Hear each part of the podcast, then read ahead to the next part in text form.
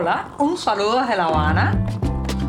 Les habla Joanny Sánchez, cubana, periodista, ciudadana, y les traigo este cafecito informativo recién colado y sin azúcar para despertar.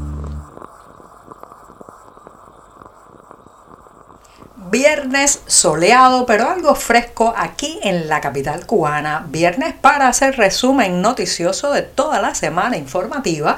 Viernes para darse un sorbito de café amargo y largo, bien merecido después de tantos días de trabajo periodístico y editorial. Así que voy con este sorbito mañanero del 16 de febrero de 2024.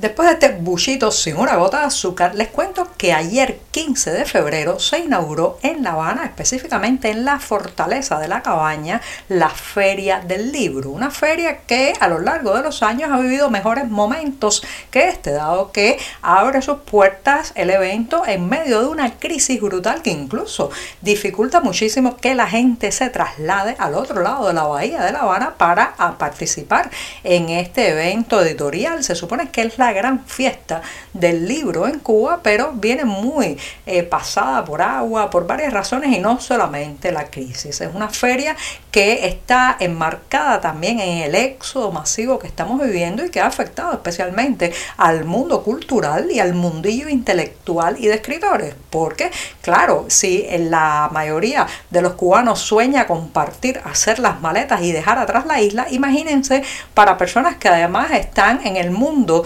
de la escritura, el contacto a veces con otros académicos y escritores de otras partes del mundo, bueno, pues se les facilita un poco más salir del país ya que buscan a veces un evento, una invitación, un amigo en una universidad que les extienda algún tipo de ayuda para emigrar. Así que el mundillo eh, literario cubano está golpeadísimo, muy, muy golpeado con la salida de sus figuras y sobre todo de sus jóvenes talentos. Por tanto, es una, es una feria que llega en un momento de aridez, de eh, poca presencia de sangre joven en la literatura cubana dentro de la isla, también atenazada por la censura.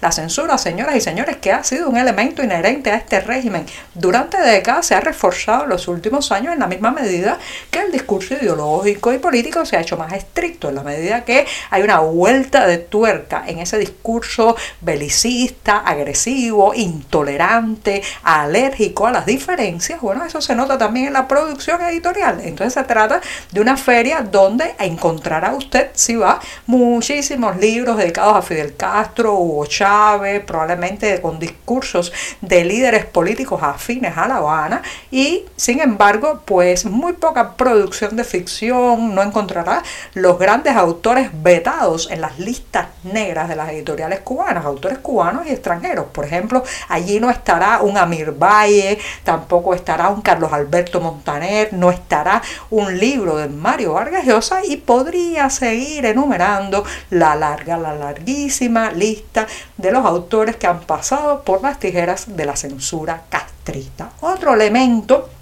es que esta feria, que por cierto este año está dedicada a Brasil como país eh, invitado de honor, pues es una feria que con el tiempo eh, pues ha tenido eh, más espacio, cada vez más espacio para vender todo aquello que no tiene nada que ver con la literatura, desde póster con figuras del fútbol hasta eh, baratijas, artesanías, para llenar los espacios de todos esos anaqueles donde no han llegado editoriales invitadas. ¿Por qué no llegan las editoriales invitadas como debería ser en un evento de esta naturaleza? Bueno, señoras y señores, porque uno de los grandes atractivos de las ferias del libro es cerrar acuerdos, vender libros, eh, también contactar con autores y desde ese punto de vista, desde el punto de vista comercial y desde el punto de vista de los negocios, esta es una feria bastante apocada, bastante muerta. Entonces muchos editoriales no se gastan el dinero de llegar.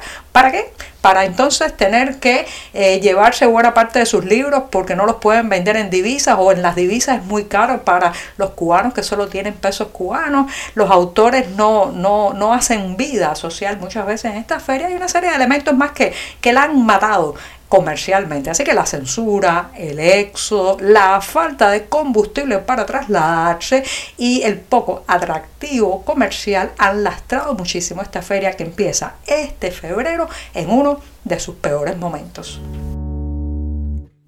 Con muy poco bombo y muy poco platillo se ha anunciado en la prensa oficial cubana el restablecimiento de relaciones diplomáticas entre esta isla y Corea del Sur, ¿sí? la patria de Samsung, de Hyundai, de LG, uno de los grandes gigantes económicos del mundo actual y también en la esfera de la tecnología, se ha eh, restablecido con ese país pues las relaciones diplomáticas que estaban cortadas desde 1959. Como escuchan, desde 1959 no existían relaciones diplomáticas entre Cuba y Corea del Sur. Así que la gente se pregunta qué ha ocurrido, en qué eh, pues cambió la situación para que ahora, 65 años después, se restablezca este vínculo, este vínculo diplomático.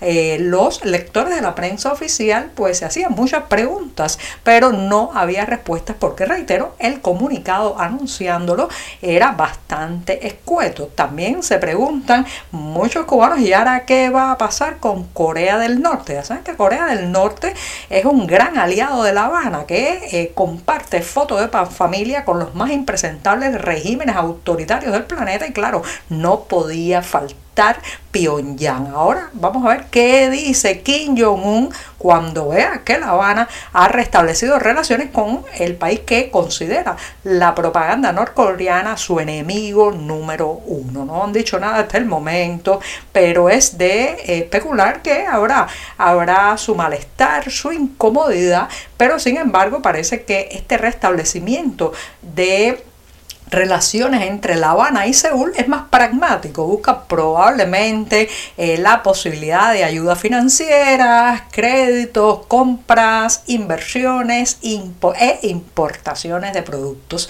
desde la patria de LG, la patria de Samsung. Más de 33.000 cubanos obtuvieron a lo largo del año pasado, 2023, la ciudadanía estadounidense. Esta es una información que se ha sabido a partir de las cifras publicadas por el Servicio de Inmigración de Estados Unidos. 33.200 cubanos obtuvieron un pasaporte que los acredita como ciudadanos de ese país. O sea, ahora son cubanoamericanos. Como mismo tenemos muchísimos cubañoles que han obtenido la nacionalidad española a través de varios procesos legales que se han abierto con ese país en los últimos años. Bueno, pues también tenemos muchísimos cubanoamericanos, miles y miles. Esto es una condición que para las leyes internas de Cuba pues no, no está, eh, digamos, aceptada. La doble nacionalidad son vistos como cubanos, eh, no, no se les tiene en cuenta el otro pasaporte, la otra ciudadanía, ni su condición de doble ciudadanía. Así que ya saben, son 33 mil cubanos más que ahora forman parte como ciudadanos de ese país que han eh, pues elegido entregar su talento, su tiempo y también criar sus hijos en Estados Unidos. Gente que muchos de ellos mantienen vínculos con la isla, sostienen a su familia a través de las remesas, los envíos de dinero, recursos y alimentos, pero otros también que han comenzado una vida desde cero allá y bueno, pues también han cortado los vínculos. Eso hay que entenderlo porque hay mucha gente que llega eh, traumatizada eh, a el país de destino, traumatizada con esta isla y no quiere escuchar ni siquiera las cuatro letras que conforman el nombre de Cuba. ¿Se entiende? Porque han vivido experiencias muy duras, muy difíciles y sienten que olvidar, dejar atrás, quemar las naves también es una manera de terapia mental. El viernes llega a su final en este programa y toda la semana informativa también, así que voy a cerrar por todo lo alto con buena música, porque el viernes 23 de febrero, esto es la próxima semana, se estará presentando en la ciudad de Tenerife, en Canarias, España, el cantautor cubano Carlos Varela. Y estará allí nada más y nada menos que para celebrar los 30 años de su tema musical Jalisco Par, una canción que a través de la historia de un centro recreativo infantil aquí en La Habana, pues cuenta también el derrotero, el camino turbulento de separaciones, exilios, deterioro, renacimiento y otra vez deterioro de la sociedad cubana. Así que ya saben, 30 años está cumpliendo eh, la canción Jalisco Par y Carlos Varela lo va a celebrar como se debe. Incluso pues se ha sabido que justamente fue en Canarias donde grabó hace ya tres décadas este tema, un tema que todavía electriza cuando se escucha y eh, pues emocionalmente está muy vinculada a mi generación, a todo lo que pensábamos y soñábamos hace 30 años y bueno pues los tiempos que nos han tocado. Así que ya saben, eh, busquen en la cartelera del diario digital 14 y medio los detalles de este concierto con Carlos Varela en Canarias. Ahora sí, me despido hasta el próximo lunes deseándoles que tengan un fin de semana tranquilo, en familia, con buena música y que las noticias, que las noticias sean mejores también. Muchas gracias. Por hoy es todo. Te espero el lunes a la misma hora. Síguenos en 14medio.com. También estamos en Facebook, Twitter, Instagram y en tu WhatsApp. No olvides, claro está, compartir nuestro cafecito informativo con tus amigos. Muchas gracias.